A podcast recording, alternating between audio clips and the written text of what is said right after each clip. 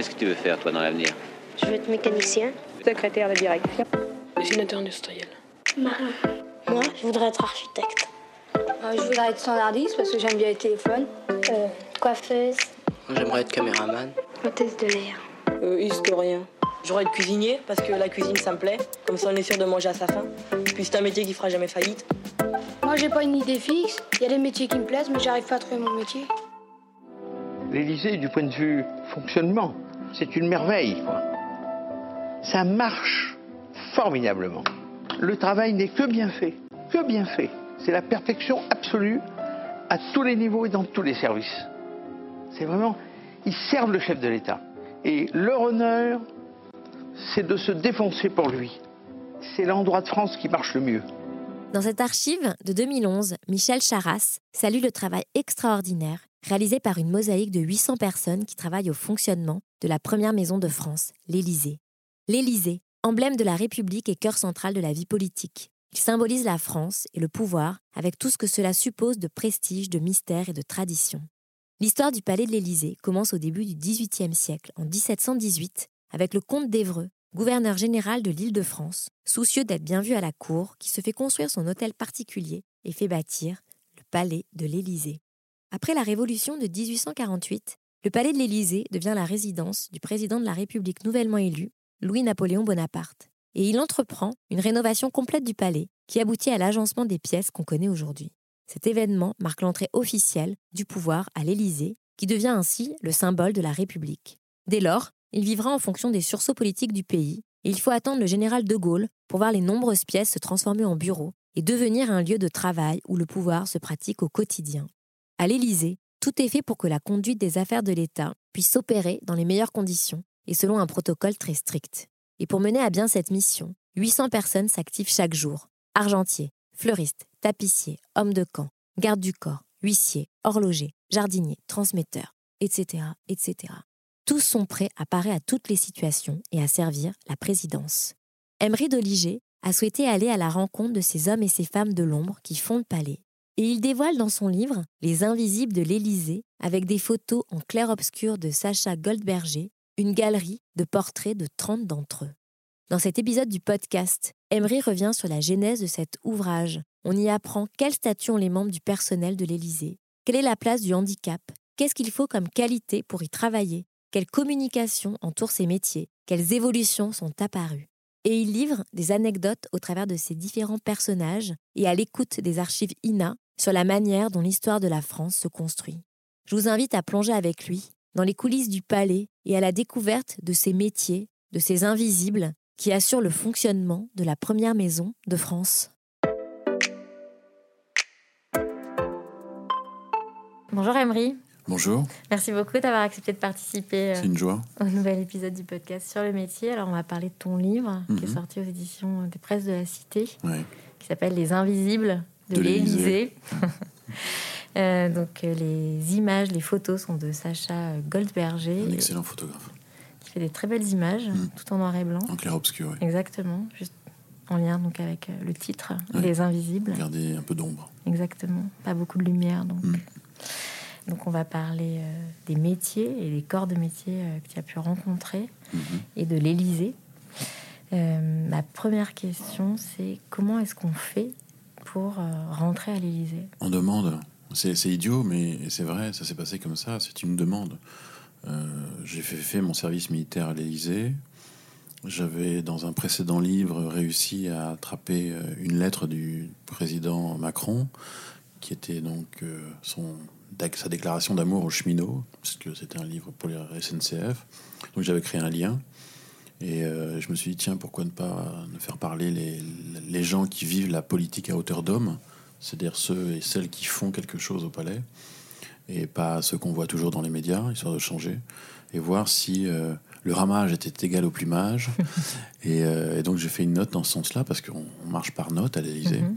Cette note a été validée en quatre jours, donc j'étais très heureux, mais ça a mis deux mois et demi à se déclencher. Ok. Parce qu'il a fallu demander la permission à plein de gens ensuite. Et au bout de deux mois et demi, j'ai commencé mes interviews.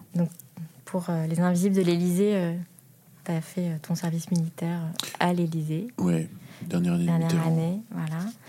Et euh, je vais te passer euh, une archive. On va rentrer directement dans le vif du sujet. Allons-y. On va écouter euh, Max Gallo, Oh. historien et l'ancien porte-parole du gouvernement. On est en 2008. le palais de l'Élysée est réellement une île, d'une certaine manière, dans Paris, et une île ou un sommet, pour prendre cela, euh, dans l'organisation des pouvoirs. Ce qui frappe quand on arrive à l'Élysée, c'est une sorte de calme. Calme sous pression, mais un calme réel. On est vraiment dans un lieu protégé et qui est le cœur central de la vie politique. Et cela se sent par une sorte de, de tension maîtrisée. Il a raison quand il dit que c'est une île. Moi, j'associe plus à une ruche, à une ville, euh, parce qu'il y a 800 personnes euh, qui courent dans tous les sens toute la journée, et qui courent même un petit peu plus vite quand le président est dans les lieux. Euh, et il y a tous les métiers, sauf que le calme dont il parle, c'est vrai que quand on arrive dans la cour, la fameuse cour que tout le monde a vue, qui est toute petite en fait, Paris euh, Grande. euh, elle paraît, alors qu'elle paraît grande, qui est une place d'armes. C'est très calme. Ça bouge pas. On voit les huissiers au fond euh, qui accueillent les, les autorités. On voit personne ou parfois quelqu'un marcher un peu vite euh, sur le tout petit trottoir.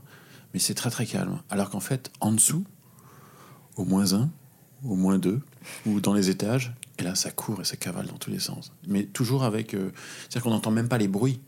Même les bruits de la cuisine qui sont au moins un, on pourrait se dire il y a, y a bien un moment ou un autre, quelque chose qui se casse, quelque chose qui tourne, etc. On n'entend pas. On n'entend pas à l'extérieur. Ça, ça reste, le son reste là où il est.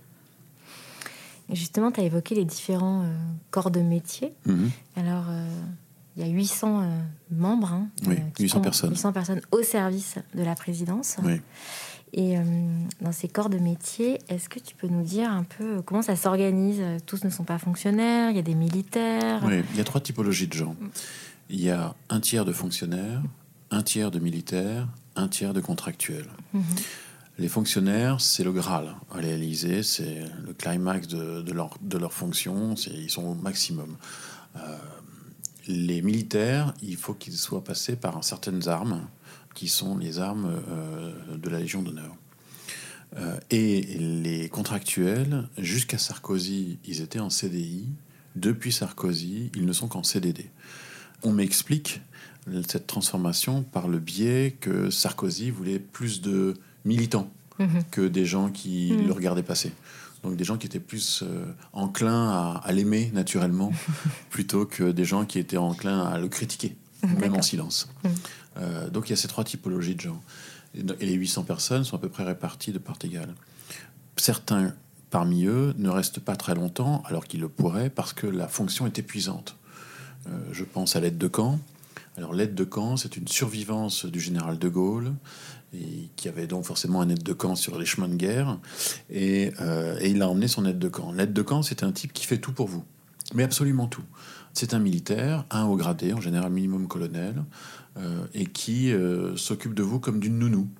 Par exemple, lorsque euh, Emmanuel Macron a été atteint de Covid, celui qui lui a installé la fameuse perche pour qu'il puisse faire cette fameuse À la lanterne, c'est le vidéo à la lanterne, c'était l'aide de camp. De même, l'aide de camp, il a fait quelque chose de c'est dingue. quand Jean d'Ormesson a reçu les honneurs dans la cour des Invalides, on- il y a une photo assez étonnante où on voit le président de la République penché sur le cercueil avec un crayon à la verticale. Pour que le crayon tienne, il n'y a pas de miracle, il fallut un moment ou un autre qu'il se passe quelque chose. Et bien c'est l'aide de camp qui est allé déposer un tout petit bout de scotch pour que le président de la République puisse venir coller le crayon à la verticale. Mais justement, les aides de camp, donc euh, ça date effectivement. euh, enfin, c'est apparu au moment du général de Gaulle, donc en 62, je crois, quelque chose comme. Ouais, ça. 58 même. 58 même. Et euh, c'est des métiers donc, qui n'existent qu'au sein de l'Élysée. Et, Ou à l'armée, parce que l'aide de camp, Voilà. c'est également une fonction de, de l'armée.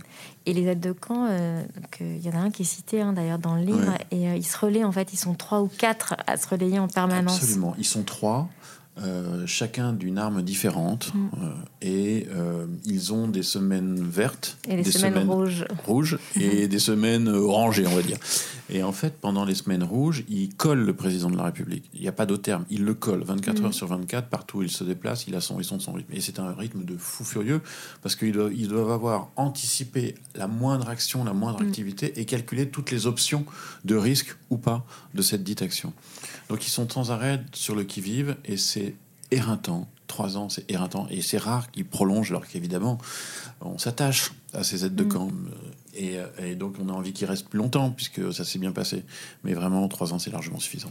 Et de la même manière, il y a le métier de transmetteur. Ah, c'est un métier euh, très particulier. C'est un métier très particulier. Le métier de transmetteur, c'est donc celui qui transmet. Jusque-là, rien de nouveau. Mais quand je vous aurais dit que, par exemple, sous Chirac, quand il a fait une déambulation à Jérusalem qui aurait duré 5-6 heures de mémoire, euh, le transmetteur avait comme rôle de lui transmettre l'ensemble des informations du monde entier. Et le président de la République doit être toujours au courant de tout ce qui se passe dans le monde entier et aussi en France. Sauf que le transmetteur, à l'époque, pour lui transmettre une information, il fallait qu'il l'imprime. Et quand vous êtes en déambulation dans Jérusalem, pour imprimer, eh ben, il faut se servir d'une poubelle, sortir la petite imprimante, pouvoir imprimer, tendre le papier au- à l'aide de camp qui, en fonction de l'opportunité, va tendre le papier au président pour l'informer. Attendez, c'est pas fini.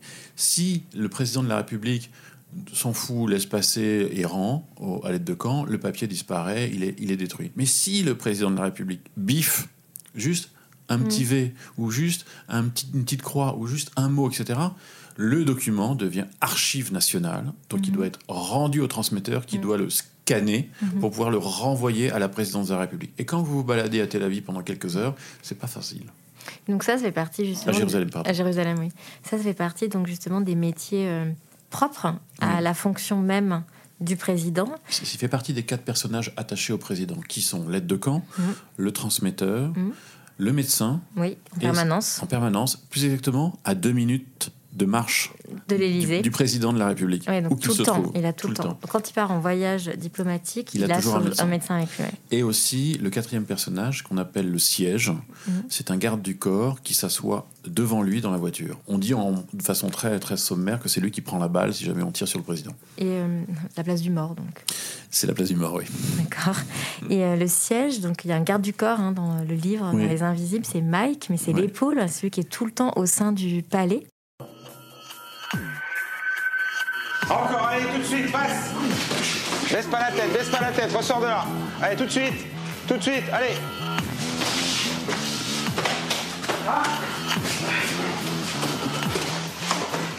Dans l'entraînement, il y a des parties techniques et des parties physiques, voire des parties de combat assez intenses.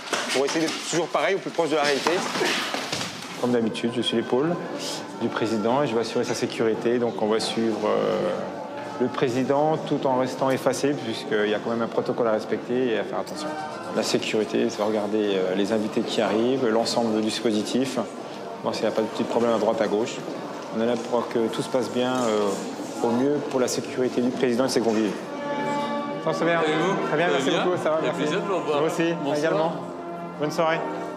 On ne sait pas ce qui peut arriver, même euh, si euh, c'est un endroit quand même qui est très sécurisé, il y a un contrôle en, en amont, les gens sont connus, les invités sont connus, on- le risque zéro n'existe pas, donc euh, il faut faire attention à tout, même dans des moments où le prestige de la France est représenté par euh, donc, euh, le dîner euh, offert par Monsieur le Président. Il faut faire attention quand même, quoi qu'il arrive. Alors l'épaule, lui, il est donc debout, Ouais. alors que le siège, il est assis. Enfin, il se lève quand il- le président sort de la voiture. Et l'épaule, lui, il est exclusivement attaché au palais. Oui. Il ne sort pas du palais et il est toujours derrière le président de la République. Et c'est assez drôle parce que vous avez en permanence un huissier qui le devance en tout de 2 ou 3 mètres et vous avez l'épaule qui est collée à lui, juste derrière son épaule, souvent la droite, euh, au cas où. Au cas où. Ouais. On est dans une place d'armes super, super fortifiée, super sécurisée, et il a quand même l'épaule à côté de lui. Et le Mike en question me racontait que, bah oui, on sait jamais, imaginez que l'huissier tourne kazakh et se mette à vouloir taper sur le président de la République, parce que on sait folie. pas. Ouais. Et ben, Ouais. il est là pour ça. Il est là pour ça. Et donc lui, par contre, le fameux Mike, enfin, tu l'as dit, euh, ils sont euh, soit en CDI, soit ils sont euh, fonctionnaires, soit ils sont anciens militaires et ils ont des missions qui peuvent durer plus ou moins longtemps en fait Oui. au service du président. Et Mike, lui, ça fait euh, Trois mandats. Trois mandats. Présidents, Trois présidents pré- précisément. Donc là, il part pour a priori Et là, il, un nouveau il- mandat. il remplit pour Il le remplit, dernier président. Ouais, c'est ça. Pour le dernier mandat. Et, et ça, c'est assez surprenant. Enfin, je sais pas, mais je, je moi, j'avais pas conscience que euh, le personnel en fait de l'Élysée euh, suivait ou ne suivait pas en fait euh, le président. C'est en fonction. Ouais, ça a évolué. Parce que typiquement, euh, on parlait de l'aide de camp tout à l'heure, mais euh, comment est-ce que le président choisit son aide de camp? C'est qu'au bout du bout du bout de la, de la sélection, il lui en reste deux. Mm. On présente les deux aides de camp au président et c'est de la note de gueule. Oui, J'ai envie de bosser dit. avec celui-là ou j'ai pas envie de bosser avec celui-là. Eh ben, Mike, c'est à peu près la même chose. Alors, Mike, euh, dans le livre, vous le verrez pas de face parce qu'il a voulu euh, ne pas être de face, euh, euh, mais c'est Belmondo. Je vous assure que c'est Belmondo. C'est assez impressionnant. Moi, je l'ai vu hein, dans les archives. J'ai d'ailleurs en passé une de Mike. Oui, il y en a quelques-unes. Mais dans le livre, il n'y est pas. Donc, c'est vraiment, vraiment Belmondo. Et puis, il a cette faconde, cette gentillesse, etc. Mais il faut pas trop l'embêter. Il est quand même champion du monde de Krav Maga, le monsieur. Oui, donc dans les, les métiers découverts, il y a des métiers qui sont apparus. Notamment, il y a un nouveau métier qui est apparu sous Emmanuel Macron. Il s'agit, Du Oui. directeur artistique. tout à fait, c'est une fonction qui n'existait pas Non. auparavant. Oui. Donc c'est Thibaut Kézergue, Oui. qui est directeur artistique, et c'est une nouvelle... euh, Oui, c'est une nouvelle approche. En fait, euh, Thibaut a un parcours en agence Mhm. de communication avant, et puis euh, il est tombé amoureux de Emmanuel Macron, donc il a été militant pendant la première, la première campagne en, en 2016-2017. Oui, il vient de En Marche. Il vient de En Marche, et puis euh, il est débrouillard, il sait faire tout tout seul, euh, il sait se servir de Photoshop comme il sait réfléchir en amont, enfin il a vraiment toute la verticale du communicant moderne. Et on lui a proposé de, de créer ce poste de directeur artistique de l'Élysée pour faire en sorte qu'il y ait une homogénéité dans toute la communication, pour imaginer des événements comme euh, Choose Friends, Mm. euh, euh, par exemple, Pour valoriser le savoir-faire français également. pour valoriser le savoir-faire français et ce qui est un autre, c'était pas Choose Friends, c'est autre chose, euh, pour montrer, pour créer la boutique, Fabriqué en pour France. créer la boutique, oui, pour créer la boutique, euh, pour euh, euh, imaginer des événements qui font en sorte que euh, les investisseurs peuvent choisir la France, où on montre euh, à la France qu'elle est capable de produire, ou euh, dans la boutique effectivement euh, à l'américaine, parce qu'aux États-Unis il y a une boutique, qui avait fait un peu décrier à l'époque euh, quand, on- quand ils avaient créé cette boutique-là, mais en fait ils gagnent de l'argent et ça permet d'investir cet argent dans le patrimoine de l'Élysée. Ce que tu appelles la boutique, c'est les goodies. Oui, les goodies. C'est ouais. ça, ouais, Ouais, c'est vous les- pouvez acheter des mugs, vous pouvez acheter des boules de pétanque, euh, la fait. fameuse montre euh, qui est un best-seller, paraît-il, bleu, blanc, rouge. Il y a même un corner euh, au printemps Haussmann Absolument. pour, pour acheter, euh, si on le souhaite, euh, des. euh, bah, Des même, trucs à l'effigie de l'Élysée. Ah ouais, c'est ça. Je crois qu'il y a même des boules de pétanque. Il y a, il y a au but. Voilà, exactement. Donc c'est quand même toujours euh, lié avec euh, le savoir-faire à la française. Toujours, c'est que des artisans français Voilà, c'est ça. Donc ça participe quand même à la valorisation aussi de notre du patrimoine. patrimoine. voilà. Mm. Et euh, de la même manière, dans les métiers euh, qu'on retrouve euh, au sein de l'Élysée, au service de la présidence, il y a l'art de la table Oh et de la gastronomie, qui est une véritable arme diplomatique. Oui, il faudra faire une émission entière sur l'art de la Il table. y a des émissions qui existent là, entièrement. et- et en fait, c'est- une survivance éternelle de la gastronomie française qui a été adaptée à la politique. Le général de Gaulle faisait des dîners d'État avec neuf plats. Neuf plats. Euh, Jusqu'à Mitterrand, il y avait neuf plats. Et puis ça a un peu baissé, c'est passé à 7. Mhm. Et puis à 5. Et puis à 3 sous Sarko, parce que. Il le aimait pas manger. Il n'aimait pas manger, il n'aimait pas boire. D'ailleurs, il ne buvait, Il ne buvait pas, il ne oui. buvait pas. Et puis Hollande s'est dit non, en bon corésien, on va remonter à 5. Et aujourd'hui, avec Macron, on est à 5, voire parfois 7, mais le plus souvent à 5. Et puis aussi, il y a eu un débat sur est-ce qu'on sert à l'assiette ou est-ce qu'on sert au plat.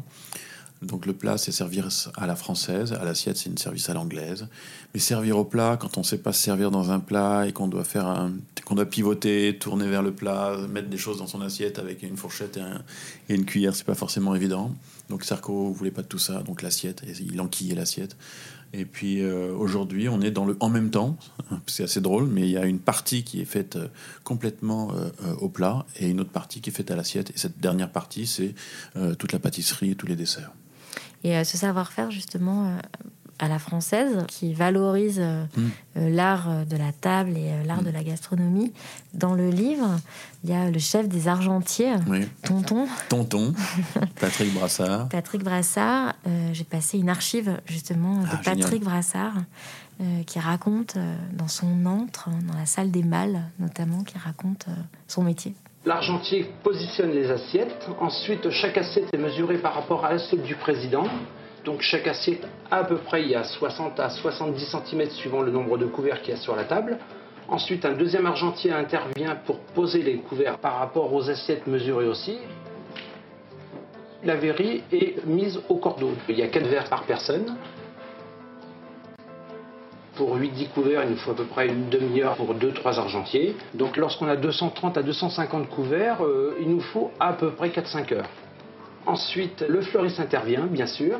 Et j'interviens à la fin, donc pour voir si tout est bien mis, s'il n'y a rien de travers, et puis si la table est faite correctement, bien sûr. On a plusieurs tâches ici en tant qu'argentier à l'Élysée, c'est-à-dire il y a un argentier qui s'occupe de tout ce qui est petit déjeuner pour le, le matin.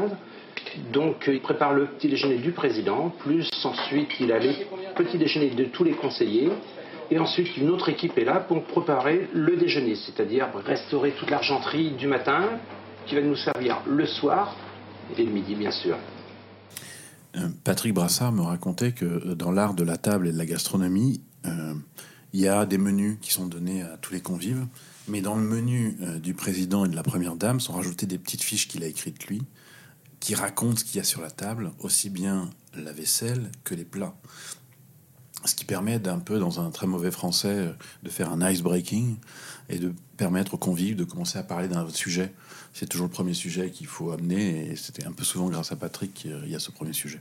Dans les témoignages que tu as recueillis, il y a quand même cette idée vraiment euh, de valoriser euh, cet art à la française, cette diplomatie qui passe effectivement par les arts de la table, la gastronomie.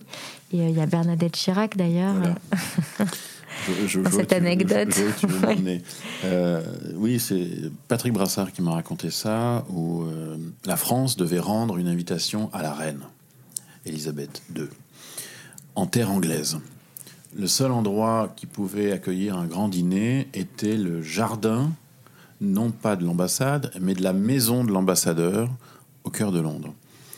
Et Bernadette Chirac voulait absolument, et l'a dit à Patrick Brassard, elle voulait que ça pète. Elle voulait rendre une invitation pour qu'on s'en souvienne encore aujourd'hui. Et donc Patrick Brassard, il a pris deux camions militaires kaki, il y tenait, euh, et il a rempli euh, ces deux camions, certes de nourriture, certes de vaisselle, mais également de lustres, de, euh, de toiles, euh, de teinture, etc., etc. Il a mis tout ça dans les deux camions. Les deux camions ont traversé la Manche. On a envahi une fois l'Angleterre par la gastronomie. Et ils ont refait à l'intérieur de ce jardin la salle des fêtes de l'Élysée. Mhm. Et quand, paraît-il, la reine est arrivée avec Lady Di et, et- et son mari de l'époque, parce que tout ce monde-là était encore bien vivant, euh, il paraît que, voilà, on en parle encore à l'ambassade de- d'Angleterre à Paris. D'accord. Dans les témoignages que Mhm. tu as recueillis, ils sont quand même tous au service du protocole. Oui. Tous, absolument. Donc, ils ont un devoir de réserve. Oui. Dans les qualités que tu énonces hein, dans le livre et ou euh, dans les interviews, il y a quand même la fierté qui ressort très très fortement. On est fier d'être au service Oui. de l'Élysée. Il y a la politesse Oh aussi, oui. qui est la première des qualités. Premier que- diplôme. Premier diplôme, ouais, c'est ce que tu disais. Et le dernier, l'humilité. Oui. Oui, et euh, euh, c'est des gens qui sont évidemment très fiers de servir la France. Ils viennent pour euh, 95% d'entre eux de, en dehors de l'île de France, souvent dans des patelins totalement paumés, et euh, ils sont arrivés là totalement par hasard. La première fois, ils sont émerveillés parce que c'est quand même l'Élysée, le lieu où se fait l'histoire de France. Progressivement, ils se rendent compte qu'ils ne sont qu'un micro-rouage de toute cette histoire de France. Donc, fierté, humilité. Et pour tenir dans cette maison, il faut avoir des bonnes relations avec tout le monde, parce que les espaces sont tout petits. On se parle en permanence de tout, parce qu'évidemment, rien n'est écrit pour aller plus vite. Donc, c'est tout de l'oralité. Donc, il faut être très poli les uns avec les autres pour que ça fonctionne.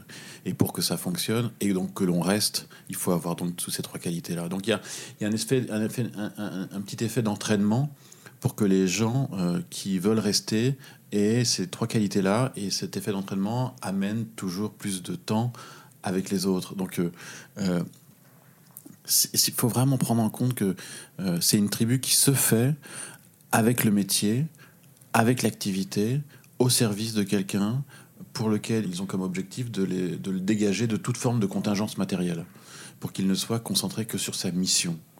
Et, euh, ils font ça euh, remarquablement. Je me disais, mais quel type de personnalité c'est finalement? Est-ce que euh, euh, tout le monde ne peut pas le faire parce que tout le monde n'a pas le parcours, hein, les épaules, ou quoi que ce soit, mais en termes de personnalité, il faut quand même rentrer tellement dans un protocole. Alors, ils sont des gens, ce sont des gens ultra compétents. Mhm. Mais ultra compétents. Ils Mhm. sont, sont des, des rock stars dans leur, dans leur partie, ça c'est Mhm. une évidence. Euh, mais ils ont cette capacité de comprendre que le lieu les dépasse, Mhm. que le moment les dépasse et que les, les gens qu'ils croisent les dépassent. Quand vous entrez par la porte principale, ils vont vous traiter comme si vous étiez un archiduc ou un va-nu-pied. Ils s'en Mhm. foutent. C'est juste une personne humaine qui rentre dans ce palais-là. Mhm. Et ça, c'est très important pour eux. Autre chose, où que vous soyez dans le palais, vous croisez quelqu'un, il va vous dire bonjour. Pas juste bonjour. Bonjour, salut, tu vas bien? Non, c'est bonjour monsieur, avec toujours cette révérence importante. Bonjour madame. Où vous vous trouviez dans le palais, il y aura toujours quelqu'un pour vous aider, pour vous soutenir, pour vous apporter une solution. Il y a une espèce de, euh, de volonté de faire tout très bien, tout le temps, en permanence. Donc dans leur personnalité, ils ont une, une qualité que nous, râleurs français, nous n'avons pas toujours, ou l'oublions, c'est cette capacité d'adaptation. Et dans les évolutions qu'a connu, euh, qu'ont connu les métiers au sein Mhm. euh, du palais, donc il y a le handicap euh, qui est apparu depuis euh, le couple euh, Macron. Oui. C'était pas du tout le cas avant. Non. Aujourd'hui, il y a une vingtaine de personnes handicapées qui travaillent au service du palais. Oui.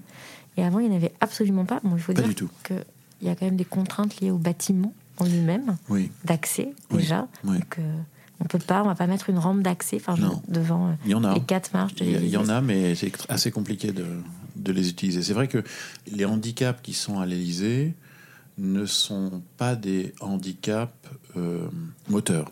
Euh, Oui. C'est-à-dire qu'il faut que la personne soit autonome et puisse se déplacer. On n'en est pas encore à mettre des rampes partout et puis Mm. et des micro-ascenseurs. Non. Mm. Euh, Il y a d'autres handicaps, euh, des gens de petite taille, des trisomiques, etc., etc., ou des déficients mentaux. mais je n'ai pas vu de gens à roulettes, par exemple. Mais ça, c'est quand même une nouveauté dans C'est une nouveauté, ouais. Ça montre aussi euh, le fait qu'on veut être inclusif aussi Oui. à l'Élysée sur les différences. Au-delà de l'inclusivité, euh, ou l'inclusion d'ailleurs, euh, c'est surtout l'exemplarité. Euh, on ne peut pas prôner des politiques si on ne les adapte, si on les, si on les fait pas soi-même. Mm. Et le couple Macron a comme cheval de bataille notamment le handicap. Et c'était ahurissant que l'Élysée n'en ait pas alors qu'ils le défendent partout. Donc il y avait aussi ce phénomène-là qui a, qui a été développé au, au sein du palais. Et la mixité, c'est pareil, c'est la même chose? A... C'est même plus une question. Ouais, qu'à l'Élysée, euh, c'est plus une question, euh, la mixité, la diversité, la parité, tout ça, ce ne sont plus des questions. Aujourd'hui, il y a une chef pâtissière, il n'y en avait Oui, pas avant. Euh, Aujourd'hui, euh, les assistantes, eh ben, il y a des assistants aussi.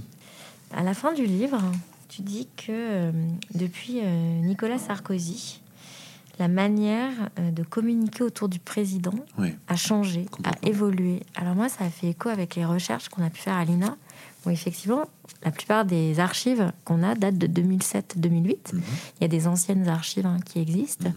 Mais où c'est des images du palais des années 70, euh, en noir et blanc, qui représentent... euh, Très institutionnel. très institutionnel, ou sinon il va y avoir aussi des archives sur, euh, sous euh, Pompidou ou Valéry Giscard d'Estaing sur la communication et la manière dont ils communiquaient. Mais c'est un point de vue qui va être donné par un journaliste ou un analyste politique. Par exemple, quand c'était pour Pompidou, tout avait été redécoré en fait. Le palais avait été entièrement redécoré avec de l'art contemporain qu'on retrouve d'ailleurs aujourd'hui à Beaubourg. Mhm. Et pareil pour euh, Enfin, et pour Valéry Giscard d'Estaing, pas pareil, mais lui, il voulait être plus proche des Français.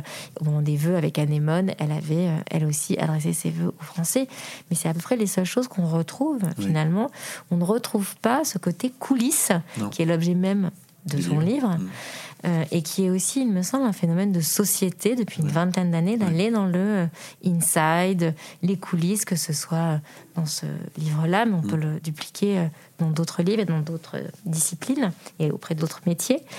Et je voulais savoir si toi, qui as quand même été au plus près, qui a été présent au sein du palais, comment est-ce que tu perçois justement ce changement de communication, ces métiers, comment est-ce qu'ils communiquent et en quoi ça participe à un storytelling, mm. terme d'ailleurs que tu utilises à la fin du livre? C'est le photographe qui m'a raconté ça. Euh, au début, il était à l'argentique, donc il avait ses péloches, euh, celle qui était terminée et celle qui allait être, qui allait être shootée. Et puis, il n'avait le droit que d'être dans le pool des photographes. Euh, il est arrivé sous Chirac. Et puis, en fin, fin, fin, fin de mandat de Chirac, il se trouve que Claude Chirac, un peu plus moderne, a commencé à permettre aux photographes à photographier un petit peu à côté mais que le couple présidentiel, personne d'autre. Mmh. Et c'est Sarkozy qui a donné le feu vert en disant bon, on va rajouter, on va être un peu plus moderne, un peu plus proche, un peu plus, on va raconter l'histoire. Donc vous avez le droit de me photographier moi, la première dame, d'accord, et puis quelques conseillers. Choisis sur le volet, vraiment choisis sur le volet. Et il se trouve qu'à l'époque de Sarkozy est arrivé les réseaux sociaux. On était au tout, tout, tout début de Facebook, tout, tout, tout début de Twitter, etc. Et euh, ils se sont rendus compte comment est-ce qu'on va communiquer sur ces réseaux sociaux. Les réseaux sociaux amènent une chose, c'est qu'ils amènent de la proximité. Il paraît qu'on est tous à 6 degrés de quelqu'un. Bah, avec les réseaux sociaux, moins. On peut l'interpeller. Bien sûr, il y a une armée de communicants derrière, mais on peut l'interpeller, il peut répondre, mm. etc. Donc il y a une volonté de suivre le mouvement technologique et d'être de plus en plus proche des autres. Et cette proximité est amplifiée avec Hollande et elle est méga amplifiée avec le premier euh, quinquennat d'Emmanuel Macron où là, le digital est véritablement devenu une arme de communication. Mais ce qui est assez étonnant, c'est que euh, tout ça a détérioré la fonction présidentielle. Mmh.